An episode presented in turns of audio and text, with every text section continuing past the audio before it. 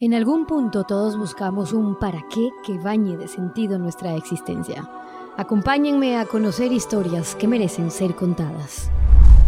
Saludos y bienvenidos. Hoy tengo la gran oportunidad de conversar con Enrique Rojas desde Madrid, en España, para que ustedes puedan compartir también esa experiencia de un catedrático de psiquiatría en Madrid, director del Instituto Español de Investigaciones Psiquiátricas.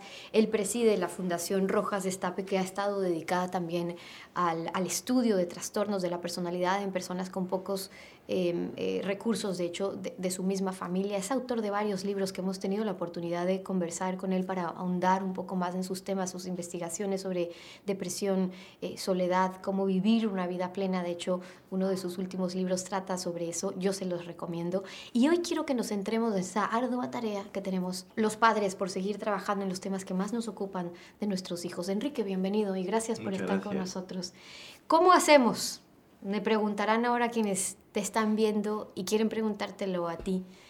¿Cómo educar a nuestros hijos en eso que tú hablas, ¿no? A nuestros hijos en los sentimientos, en la voluntad, en los valores. Los valores tú dices que no pasan de moda, pero depende por dónde caminan hoy nuestros hijos o nuestros jóvenes, parecería que están pasando de moda. ¿Cómo educamos a los hijos en eso que tanto importa? Bueno, educar es una tarea eh, de orfebrería y consiste en intentar sacar lo mejor de una persona. De hecho, hay dos palabras en latín que son educare y educere, que significa educare significa acompañar, ir con alguien junto a esa persona, y educere significa extraer o sacar fuera, ¿no? Educar es sacar lo mejor que una persona lleva dentro de sí, ¿no? Entonces hay una observación que quiero hacer, he llegado a este punto, los padres no podemos pretender que nuestros hijos practiquen cosas que nosotros no, hacemos. Voy a decir ahora una cosa que por lo que valdría eh, la pena esta entrevista que, que estamos teniendo. Un buen padre vale más que 100 maestros. Y una buena madre es como una universidad doméstica. Entonces, cuando unos hijos han crecido en un ambiente en donde los padres, sin ser perfectos, huyendo de las utopías, sino que han procurado ser coherentes y han educado a sus hijos en esa línea, esos hijos salen fuertes, sólidos, consistentes, ¿no? Entonces, hoy la educación muchas veces se espera que se haga en los colegios o en la universidad. Eh, en, esos sitios se da información, medicina, derecho, filosofía, farmacia, pero la, la formación educativa tiene que nacer en la familia. Entonces, es muy importante. Y los padres ofrecer modelos de identidad. ¿Qué es el modelo de identidad? Es alguien que aparece delante de mí sugerente, atractivo, interesante y que a mí me gustaría imitarlo. Esa es, la clave. ¿Cuáles son los modelos de identidad hoy?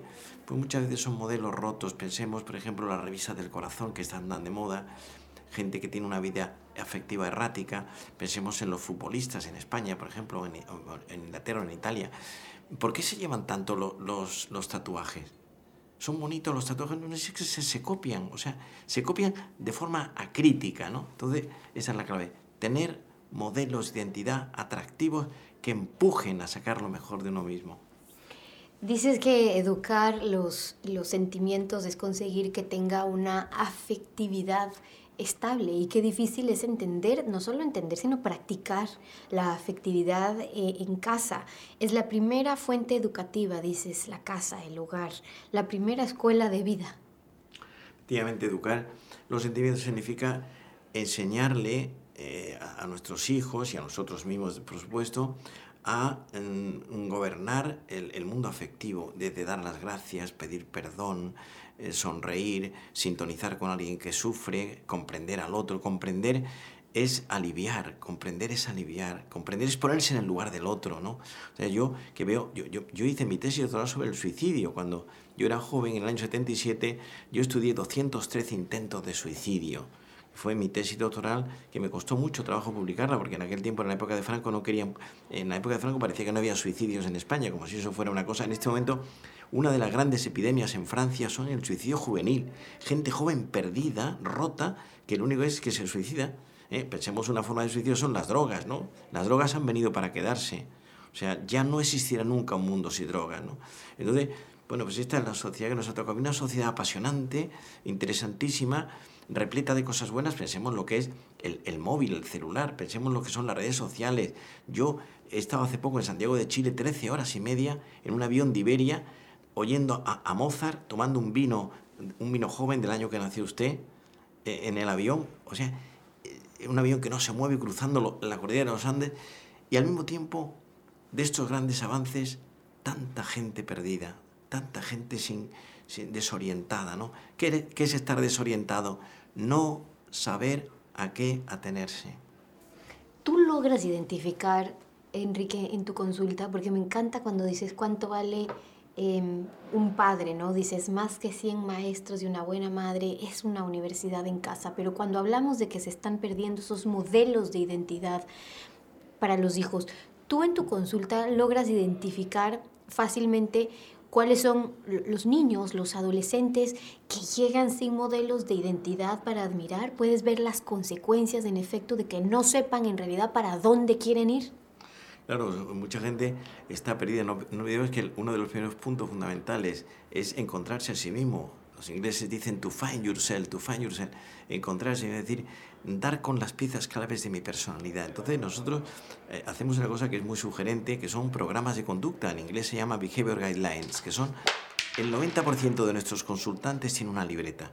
De hecho, yo cuando voy a la Feria del Libro de, de Madrid, en el Paseo de Coches del Retiro, suelo ir todos los años, en la, en la cola de gente esperando para firmar libros, mucha gente me dice, doctor, yo estuve con usted hace cinco años, hace cuatro, hace siete, y tengo una libreta. Nosotros compramos una libreta, nuestras enfermeras son una Moleskine pequeñita que puede llevar al bolsillo, donde aparecen los objetivos los que tengo que luchar. Entonces, y son cosas concretas. Necesito superar las heridas del pasado. Ese es el objetivo. Entonces, vamos, ¿cómo se hace eso? No?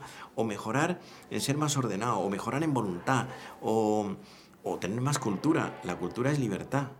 La cultura es la estética de la inteligencia.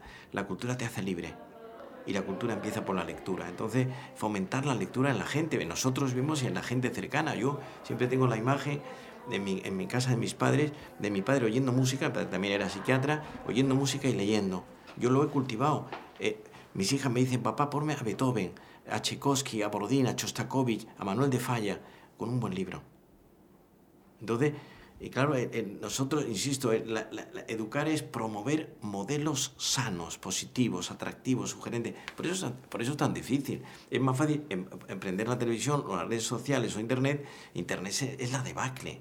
O sea, lo que Internet es, me decía el otro día un experto en Internet en Madrid, me dice, yo de esto no entiendo mucho porque me interesa relativamente, el 70% de Internet, me decía esta persona, es pornografía el sexo es una cosa buena cuando hay amor, pero la pornografía es la reducción, pasaba ya en el Imperio Romano. En el Imperio Romano, la decadencia del Imperio Romano, había grandes comilonas en donde los romanos, los, romanos eh, eh, potentes económicamente, comían, vomitaban y seguían comiendo.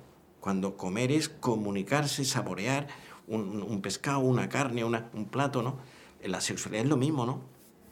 Esta sociedad tiene, es una sociedad de bulimia, se, deglute a sí mismo, se deglute a sí mismo. Y ahí entramos los psiquiatras intentando poner orden y concierto.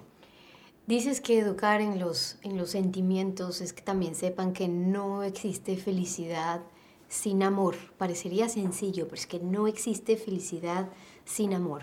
Y luego que no hay amor, si no hay eh, renuncia. Pero hoy vemos a muchos jóvenes, a nuestros hijos, caminando por el mínimo esfuerzo, ¿no? Por lo fácil, a veces por la sobreprotección de los padres en llegar a eso fácil y en busca del éxito. Pero para educar en la inteligencia, no estamos hablando solamente de la inteligencia eh, teórica o práctica, sino también emocional. ¿Qué crees tú que necesitamos los padres para ahondar en esa inteligencia emocional? Bueno, enseñarles a nuestros hijos las principales claves del mundo emocional, enseñarles, ¿no? Y, es, hay una gramática, hay, hay una geografía de, de, montes, de collados, de, valles, de enseñarle a la gente un amor perfecto no existe, un amor absolutamente sin ningún tipo de, dificultad, pues, pues, ¿dónde se da eso, no? Sí, ¿eh? Y es mm, enseñar a la gente que el amor es un trabajo, el amor es una tarea, Mm, lo voy a decir de otra manera. El amor es alquimia y magia y códigos secretos y complicidad. Arte y oficio. El amor es el texto eterno ardiendo al borde del camino.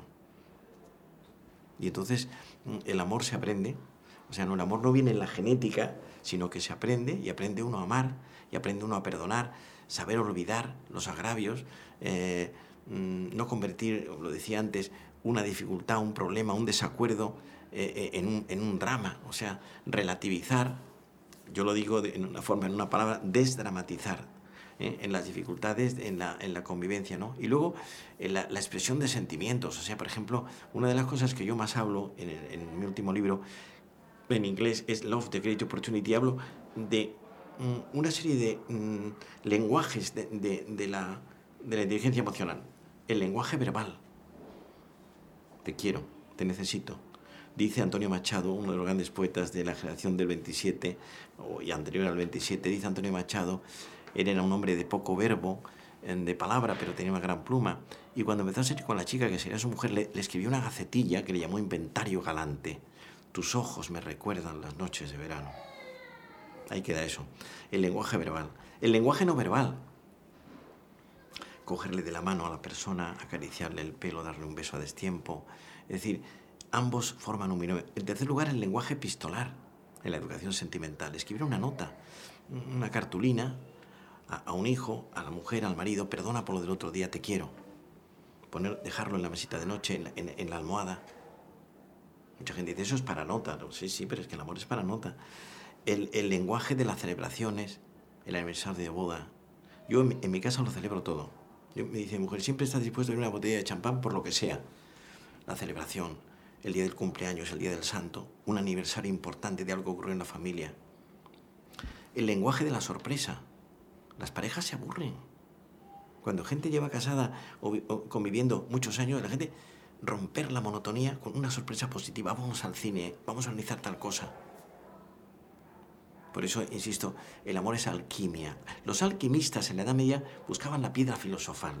Dice eh, un poeta español del siglo de oro, Lope de Vega, probablemente el, escritor español que más, más prolífico al nivel de Cervantes, dice en un soneto que eh, que se llaman varios efectos del amor, y termina el soneto diciendo así, dar la vida y el alma un desengaño, beber veneno por licor suave, creer que un cielo en un infierno cabe. Eso es amor, quien lo probó lo sabe. Hoy los jóvenes que, que caminan eh, probando amor o lo que creen que es amor, están expuestos a un bombardeo también de información, están inundados de estímulos. Enrique dice una bulimia de información también. Van corriendo, pero no saben hacia dónde están corriendo y les provoca ansiedad, que es uno de los grandes eh, males que tú tienes que ver todos los días en tus consultas. Pero están expuestos y es realidad a un mundo de oportunidades que quizás en otras décadas no, estaban expuestos los jóvenes. Y el que tengan este mundo de oportunidades al alcance, tan cercano por la información, este paraíso de oportunidades, es de entender entonces, Enrique, que les cuesta más escoger para dónde ir. Claro, amar, no solamente en el amor mm, humano, sino en el amor profesional, es eh, aceptar algo quedarse con, y renunciar, aprender a renunciar. Entonces, uno no puede, eh, hay una expresión muy, muy madrileña, uno no puede ser salsa de todos los guisos. Entonces uno tiene que escoger. Entonces, y pasa en la, en la vida profesional, pasa en la lectura. Yo, por ejemplo, a mucha gente le digo, eh, eh, casi todos nuestros pacientes tienen una lista de libros para leer. Tengo una anécdota muy, que, muy simpática, muy, muy, muy fuerte, ¿no? De un paciente que estoy viendo que es un mecánico de coches que tenía ansiedad, vive solo, está soltero, tiene cuarenta y tantos años, no tiene inteligencia emocional y cuando viene a la consulta tiene esa ansiedad, ¿no? Y, eh, y además del tratamiento farmacológico, que responde muy bien, le digo, voy a hacer lo siguiente, quiero que empieces a leer. Me dice, yo nunca he leído nada, ningún libro. Y digo, mira, te voy a recomendar una novela que si la lees, era un novelón, una novela estas que, que te coge la cabeza, si, si lees la novela, te voy a regalar dos libros míos. Y me dice, mire usted, doctor, no me interesan ni sus libros ni la novela. Viene acompañado con una hermana que, a la consulta y le recomiendo la novela. La hermana le dice, de caso al doctor. y lee la novela, la apasionó porque yo sabía lo que le estaba dando. Luego otro libro, luego otro libro. Y en cuestión de tres años ha leído 30 libros. Ahora está leyendo a Cervantes. Me dice, doctor, pero qué maravilla. Yo he apagado la televisión y las redes sociales por, por la lectura. Usted me ha enseñado, además de de quitarme la ansiedad a la lectura, ¿no? Saborear un libro, no siete libros a la vez, todo de... No, no, un libro solo. Porque además, si, es, si yo que soy un gran lector, soy un ignorante de tal cantidad de cosas que, que, no llego, entonces, por, por, falta de tiempo, ¿no? Y entonces digo, un buen libro, y, y, te centras durante dos, tres semanas en el libro, y te tomas una copa de vino con el libro, y, y, eso te da una serenidad enorme, ¿no? Hacer siete cosas, ir corriendo detrás de no se sabe qué. Eso es la paz. La paz es la serenidad en el orden. Un chico de 15 años de vida lo que quiere es vivir intensamente, pero cuando tienes una cierta edad lo que busca es la paz, que es la armonía en el orden interior. Tú dices que mm, no existe, Enrique, una crisis de la familia, sino que existe una crisis de la persona, porque la sociedad quizás de cierta manera ha venido creando estos individuos más débiles, más endebles, eh, menos sólidos. Y por eso es que hay dos pilares que tú destacas o factores que me llaman la atención cuando hablas de la familia en esa primera piedra del edificio que está bien construido con esos pilares ahí. Es la formación humana, pero también la formación espiritual. Claro, o sea que hay que pensar, por ejemplo, la formación humana es qué es el hombre, en qué consiste, qué características tiene, cuáles son las principales variables, que es un tema ah, importantísimo. Pero al mismo tiempo la formación espiritual, es decir, hay mucha gente que tiene una gran ignorancia, de, no sabe nada. Nosotros pensemos, por ejemplo, yo lo suelo hacer con el Quijote, eh, que abro el Quijote y digo, a ver, a lo que sale. Y siempre hay alguna cosa, y eso mm, yo lo hago con los tres grandes libros de, de formación, vamos a decir, espiritual, que son por orden de llegada, el, Talmud, que es el Pentateuco nuestro, los cinco libros, el, Evangelio, el segundo libro, y el tercero el Corán.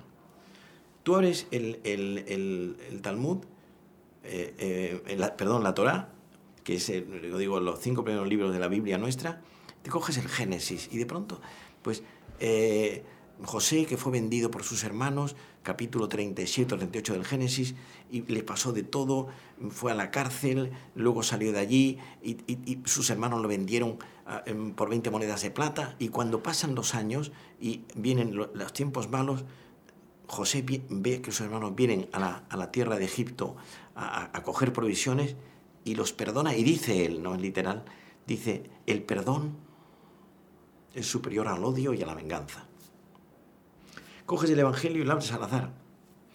Y de pronto Jesús pasa por Galilea en un sitio donde había una mujer que había sido sorprendida en adulterio.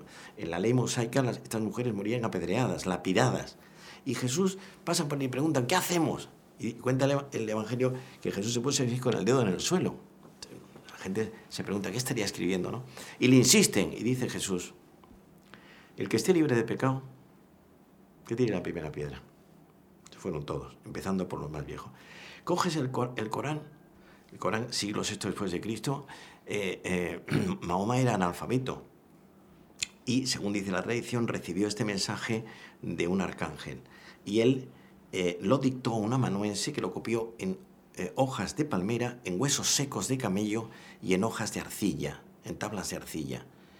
Y hables el Corán y le preguntan a, a Mahoma, ¿a cuál de tus, tres, de tus tres hijos quieres más? Y dice mamá, al pequeño hasta que crezca, al enfermo hasta que cure y al viajero hasta que vuelva. Tres grandes libros. la Torah, el Evangelio, la vida de Jesús contada por cuatro periodistas, eh, y, el, y, luego tenemos todos los libros históricos, el, el, Ramayana, el Mahabharata, los Avestas, pero estos tres se llevan la palma. ¿no? Entonces, la gente no sabe nada de dónde venimos, a dónde vamos, qué sentido tiene el dolor, el sufrimiento que es la muerte. Entonces, pues sales a la calle y te encuentras, no aquí en España, eh, que, todavía pues, es un país de tradición judío-cristiana, sino en muchos sitios. La gente está perdida, perdida, ¿no? Y cuando hablamos de, de, de, la gente perdida, o de los jóvenes perdidos, o el miedo que tienen los padres de tener a hijos perdidos, vemos esa luz en la formación y en los caminos que también hay. Por eso yo les recomiendo leer los libros de Enrique Rojas para todos estos temas. Y vi una parte en la que hablabas de la exigencia, Enrique, y, me llama mucho la atención porque tú dices, hay que hacer atractiva la exigencia eh, en casa, es decir, tener autoridad, que no es caer en autoritarismo, pero sí es lo que te hace o lo que te permite crecer. Claro, o sea, hay una diferencia entre, eh, ya se distinguía en el antiguo eh, mundo romano entre autoritas y potestas. O sea, la autoridad y el poder. El que tiene poder es el que manda. Correa ha mandado durante 10 años en el país y ahora está viviendo en Bélgica. O en España ha mandado Zapatero o José María Aznar. En cambio, autoritas, autoridad, ¿qué es la autoridad? La autoridad es aquella persona que te ayuda a crecer como ser humano. Eso es autoridad. Y tener autoridad significa fundamental que esa persona sea coherente, que entre lo que dice y lo que hace hay una buena relación, no una relación perfecta, pero una buena relación entre la teoría y la práctica de su propia vida. ¿no? Y esto es lo fundamental. Eh, cuando, cuando hay gente con autoridad, esa, la, gente sigue a, esa persona. ¿Y eso qué es? Qué es? Líder. Líder es una palabra inglesa que, que significa el que va adelante abriendo camino. Cuando se habla de los líderes políticos, en un porcentaje altísimo, ni son líderes, ni son políticos, ni son nada. Pero no hablo de España o de la Unión Europea, sino de medio mundo, ¿no? Pensemos en Donald Trump, que es un personaje eh, eh, iconoclasta, kafkiano, vallinclanesco, curioso, mm, que eh, nunca ha tenido Estados Unidos un personaje en los últimos 30 años tan complicado, porque Donald Trump es pasto de los periodistas, amor y odio al mismo tiempo, pero está claro que no es un hombre equilibrado en su forma de proceder, ¿no? Por lo tanto, lo que falta en esa sociedad, entre otras cosas, son líderes que tiren de la gente hacia arriba. Quiero cerrar con esto, porque hoy cuando los padres pasan, eh, conversábamos en otra oportunidad, eh, ocupados de ocupar a sus hijos, que no tengan en realidad un tiempo de reflexión, de cuestión, de lectura, de pausas, eh, de asimilar muchas cosas en lo que están viviendo, eh, entra también el valor de la soledad, de estar un tiempo a solas. Pero claro, no esa soledad que Enrique dice, la soledad excesiva puede ser patológica, aplicándola en, chicos o aplicándola o, adultos, porque puede salir esa parte negativa que en realidad nos llega a hundir. Pero sí hay una soledad que puede ser cultivada.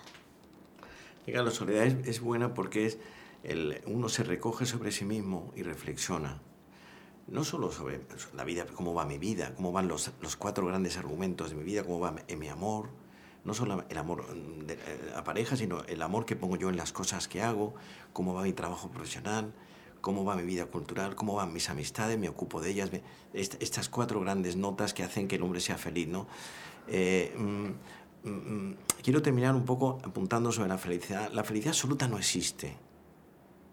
La felicidad absoluta no existe. Tenemos que aspirar a una felicidad relativa, que es eh, una felicidad que consiste en trabajar el programa de vida personal lo mejor posible, pero sabiendo que inevitablemente la felicidad absoluta se da en el otro barrio, no aquí. Y entonces es sacarle a la vida personal el máximo jugo y poniendo empeño en hacer lo máximo con los demás. ¿Qué puedo yo hacer por los demás? El que se cruza en mi vida, el que yo como médico pues permanentemente estoy demandado de la gente que me pide ayuda muchas veces pienso cuánta gente he atendido yo con intentos de suicidio, o sea, situaciones dramáticas en las que uno ya no, es que te juegas tu, prestigio, tu vida en una persona que, que, que, que, cruza por su cabeza el quitarse de este barrio, ¿no? Entonces, Insisto, la felicidad consiste en la administración inteligente del deseo, tener un proyecto de vida coherente y realista, eh, en el que las dos grandes patas serían amor y trabajo. Si me tengo que quedar, amor, vida afectiva y vida profesional. Son las dos. Eh, insisto en la enorme importancia de captar siempre la parte, el ángulo positivo de nuestra vida, es decir, tener como una especie de, de, mirada sesgada para ver más lo bueno que lo malo, lo positivo que lo negativo, lo, lo, lo sano que lo enfermo. Y en esos cuatro pilares de los que habla eh, Enrique eh, resalta el valor de la amistad, un tema y es que la mayoría de las amistades se quedan en banda media, dice Enrique, eso es oportunidad, de hecho hay un libro que escribió Enrique a propósito de la amistad, eh, que lo dejo para otra ocasión porque sé que ustedes van a querer saberlo también y por ahora quiero agradecer a Enrique por su tiempo, por habernos acompañado y por compartir, Enrique, tanto conocimiento, de verdad que lo valoro y te agradezco en nombre de toda nuestra audiencia. Muchísimas gracias. Y con ustedes, espero lo valoren también y queda este encuentro hasta una próxima oportunidad. Que la pase bien.